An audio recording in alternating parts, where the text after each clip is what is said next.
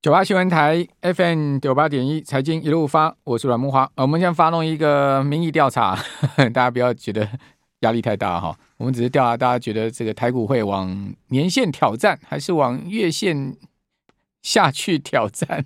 往下还是往上挑战？哈，好，那大家可以看一下我们今天直播哈。那这个有发动一个调查，可以上去投票。等下最后我们再来看一下投票情况了哈。好，那今天我们这一段要访问的是。中央大学台湾经济发展研究中心的研究员吴大任老师，吴老师您好，陈大哥好，各位听众朋友大家好。好，那吴老师，这个最新的消费信心看起来还是疲弱，哎，是，确实。好，那什么时候可以改善一点？看起来好像一直在往下滑。我觉得到明年恐怕都不是太，欸、情况都不会太好。哦，那当然最主要还是那个，欸、全球经济的情况啦。嗯嗯。哦，那。呃，特别是就是美国，它应该还会继续升息嘛？嗯哼。好，那它如果继续升息的话，好，我觉得呃，今年第四季开始就会对台湾的出口产生比较大的影响。是。而且呢，时间有可能持续到明年，至少是上半年。嗯哼哼。所以你认为呃，出口会出现明显持续的负增长？是。其实我们在那个九月的时候，哈，就可以看到出口衰退了。好，就是在今年八月以前呢，我们每个月出口的金额都是超过四百亿美元嘛。嗯。好，九月的时候就掉到三百七十五亿美元。好，其实九月以后呢是传统的旺季。好，但是呢，诶，在旺季的时候呢，我们的这个出口居然是是下滑。好，那十月份，呃，它虽然跟九月比哈有小幅度的上升呐，就上升到三百九十九亿美元，但是还是没有突破四百。好，四百亿。那呃，从年增的角度来看呢，它它还是比去年同期还要低。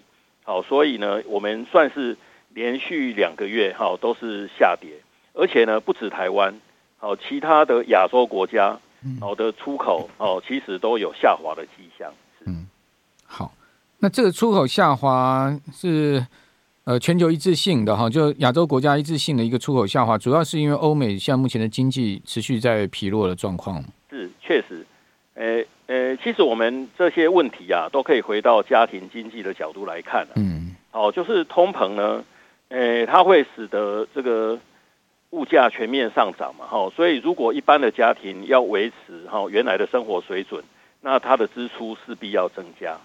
好，那另外呢，升息哈，对有贷款的家庭，好也会产生一定的压力啦。嗯，好，而且呢，呃，我们台湾啊，大家感受可能还不是这么深刻。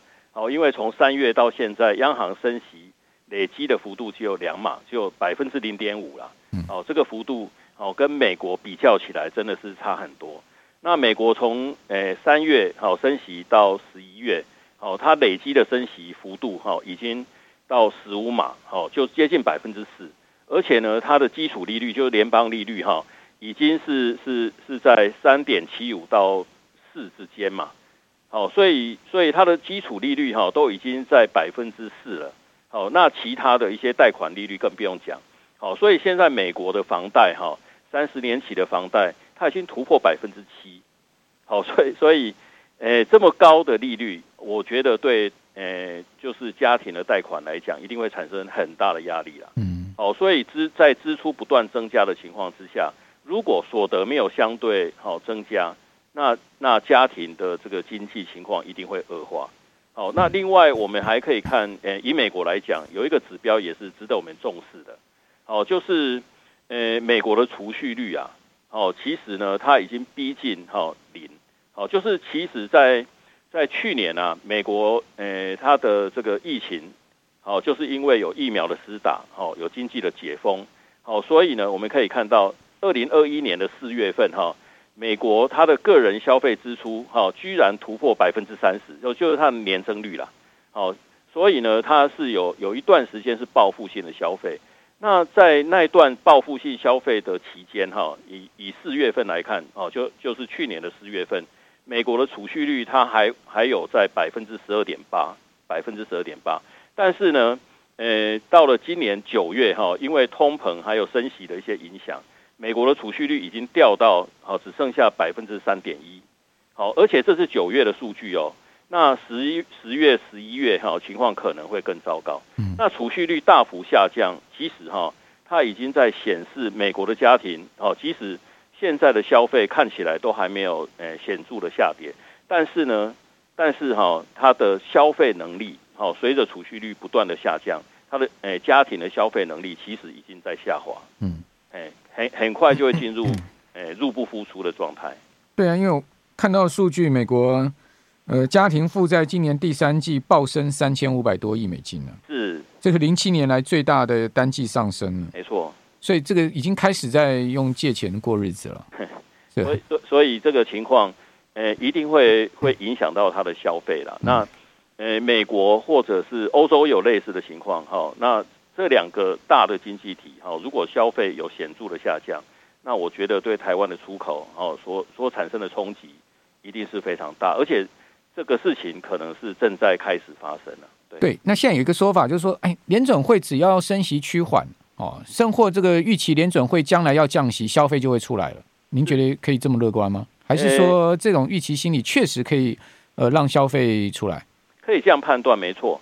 哦，就是呃，我我们要台湾的出口好转，哈，唯一能够期待的就是联准会它的货币政策转向嘛。嗯。哦，如果它改成降息。好，那全球的经济就可以慢慢复苏。那那当然，我们的这个出口就可以好转。好，但是问题是，它什么时候会降息？诶，现在看起来它还在升息啊。对。哦，因为它十月份的 CPI 年增率还是高达七点七啊，百分之七点七。那这个离它的目标区还是很远嘛。哦，所以现在呢，呃，它只是哈升息的幅度不像前几个月这么大。好，但是它还在升息啊。而且升息哈，它所产生的影响其实是累积性的，所以只要它不降息，好，利率维持在高点，那那美国的消费哈就一定诶不会好，那当然就会影响到台湾的出口。那您觉得联总会要看到什么样的讯号，好，或者说呢，他看到什么样的经济数据，他才会开始降息？呃，我觉得当然还是要第一个哈，还是要看 CPI 啦。就是如果 CPI 的年增率哦降到百分之五以下，嗯，好，那美国诶就是联储会升息的压力当然就会降低嘛。那另外一个重要的指标哈就是失业率，好，我觉得诶联储会除了 CPI 之外，好，它最重视的应该是失业率的的情况。那我之前好像在节目中也有提到了，好，因为美国它的进口金额很大，好，所以呢。诶，它第一波的那个消费下降，哈，冲击到的可能是，诶，就是进口产品。好，那那像手机啦、笔电啊，哈，这些家庭经常购买的这些产品，诶，都不是美国制造的嘛。嗯。哦，所以这些产品，哦，它的需求可能会会会先降。哦，但是呢，这个部分呢，就对美国本土的产业没有产生太大的影响。哦，所以到目前为止，哦，就是我们看到的经济数据。哦，十月份美国的失业率居然只有三，还是那个蛮低的，是三点七嘛，百分之三点七。对，哦，那这个是接近充分就业的水准啊。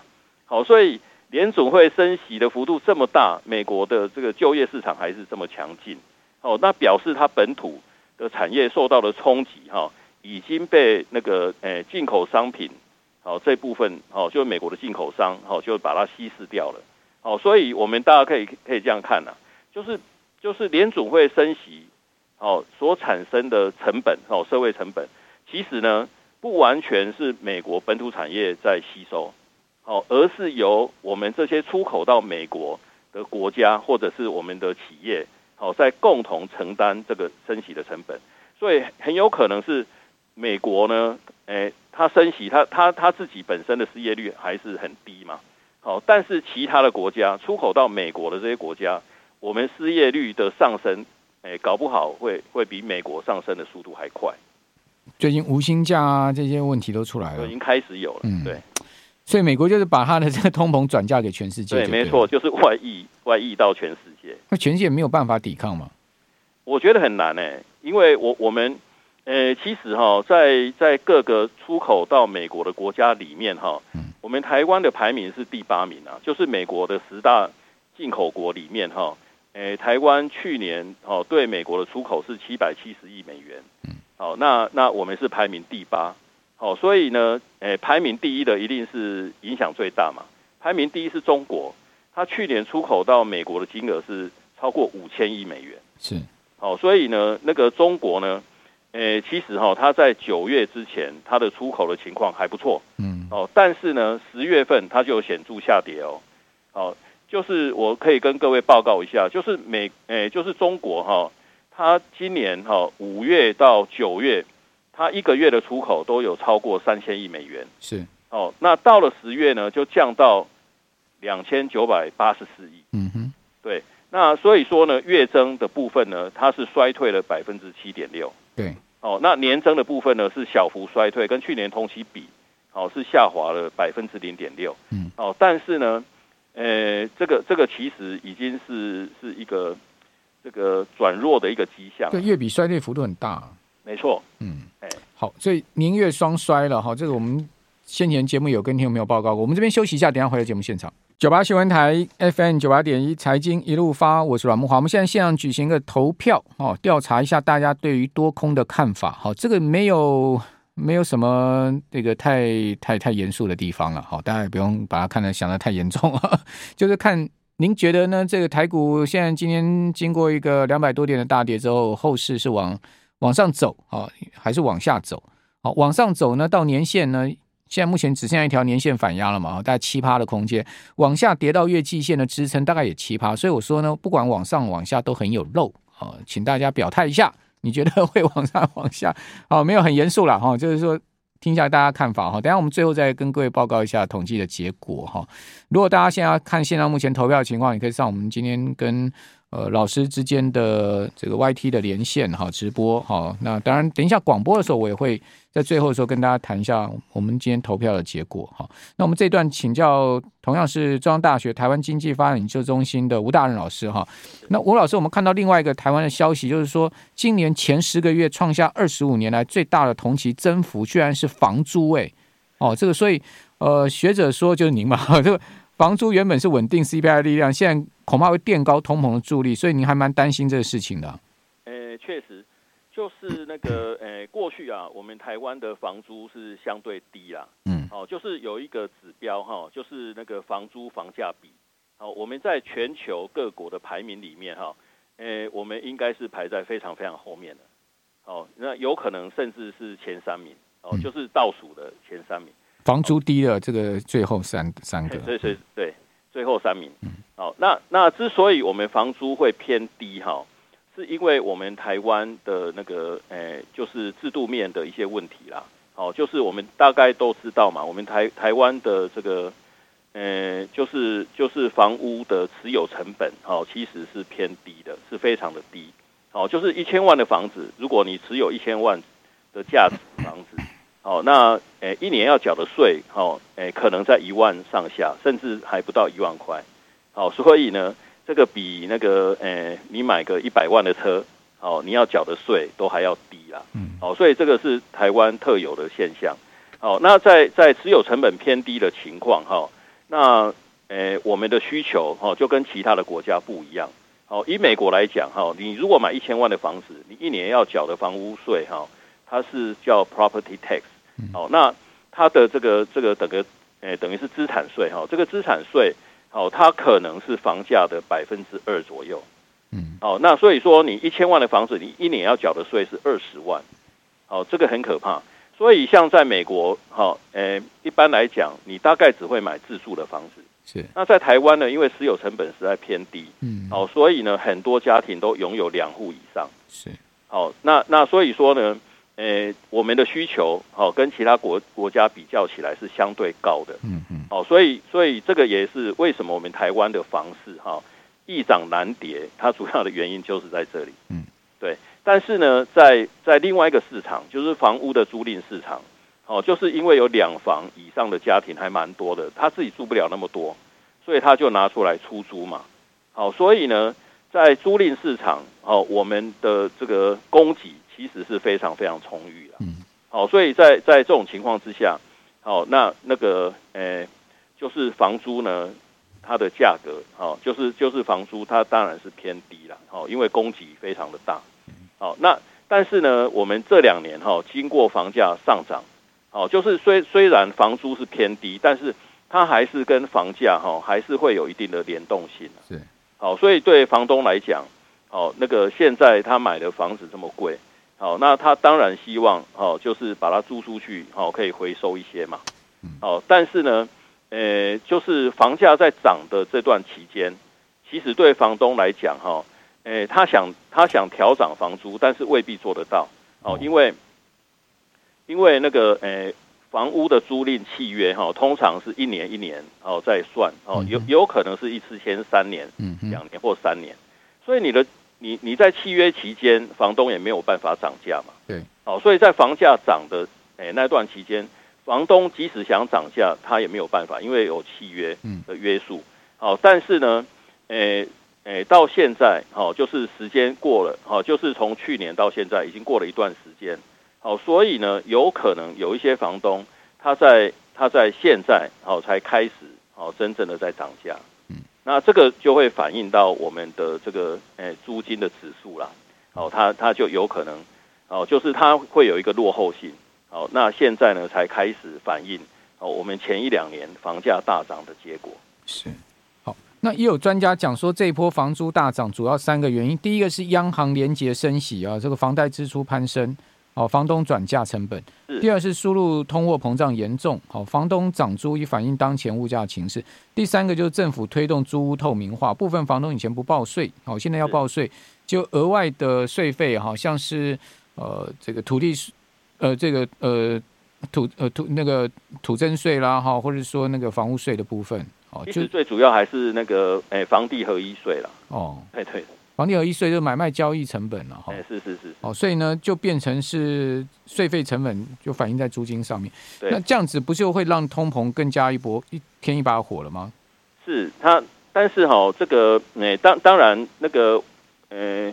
我们的 CPI 计算哈是要反映那个诶食衣住行哦所产生的生活成本嘛，哦，那所以说 CPI 的变动是在反映生活成本的变动，那那房租呢，它是跟住比较有关啊，好，那所以说它虽然是在上升哦，在这段时间它是在上升，但是其他的部分它不见得是上升，像譬如说现在呢，因为全球总需求的下降，好，所以我们可以看到很多大宗商品的价格已经在下修嘛。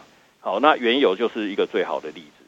好，它从过去的高点哈一百二十块美元一桶，现在已经跌跌破诶八十美元。好，那那所以说呢，诶，就就台湾的房地产的问题可能是相对比较复杂一点。哦，但是呢，呃，现在国际哦商品哦对台湾的这个物价的影响，其实现在正在缓和。嗯，对。好，那主计总处今天也有说。呃，也要可能讨论说房价纳入 CPI，您看法？因为之前都是只有讨论房租纳，这个房租基本上是纳在 CPI 里面做统计的。哦，但有人讲说，那你没有把房价纳进来，其实是失真呢、啊，对不对？房房价涨这么多，房租调升的幅度再怎么大，也没有房价涨的幅度大、啊。是，当然，所所以呢，那个我们可以看到哈，就 CPI 它原来的目的哈，是要去反映我们生活成本的变动嘛。嗯好，那现在房价很高，所以说呢，有很多那个自己买房的家庭，好，他就是要负担很高的房贷，所以他他每个月的所得可能百分之四十五十都拿去缴房贷。台北市六十五趴啊，是房房那个那个那个房房房贷的那个房房屋支出所得比，对，所以还还不只是百分之对，台北市真的是六十五趴，没错。所所以呢，那个这一部分哈，其实是严重影响到那个。诶，就是很多家庭哈，他的诶，他的生活成本啊，哦，就是扣掉房贷以后，他可以消费的的诶的剩余，其实已经是减少很多了。哦，那但是呢，这一部分哦没有办法反映。当然，那个现在主计处哈，主计总处的做法就是用房租来替代嘛。但是我刚才诶有有说明过啊，我们台湾就是房价高，房租低嘛。好，所以呢，用房租来代替房价所产生的影响。其实呢，那个诶、欸，看起来就是不是很合理啦。哦，所以这部分可能还还还得想想看要怎么处理会比较好。对啊，台北市哦，这个放在住上面的支出占所得可支配所得六十五趴。你说大陆年轻人躺平内卷，台湾年轻人听到买房也躺平啊。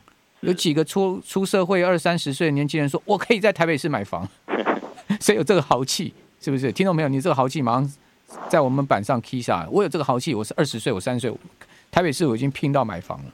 我看没几个，其实很难，很难啊。但是，所以台北市哈，呃，有能力买房的是靠他的财富，而不是说靠爸妈。真的啊，靠爸妈。好，非常谢谢吴大任老师啊，接受我们访问。我们赶快来公布一下我们今天调查结果哈，大家拭目以待哈。这个卡在年线、月线哈，大家认为接下来往哪一条线？哦，这个往你头上第三条线吗？好，不是啊。我们有百分之五十三的听众朋友，好，我们的观众朋友认为是往月线，好，那百分之四十六认为往年线。好，看起来往上的人觉得比较少，好，而且少的还蛮显著的哈。总共投票是一百五十九票，哈，这个样本也值得参考哦。也就是说，现在目前比较多数的是看空哦，提供大家参考。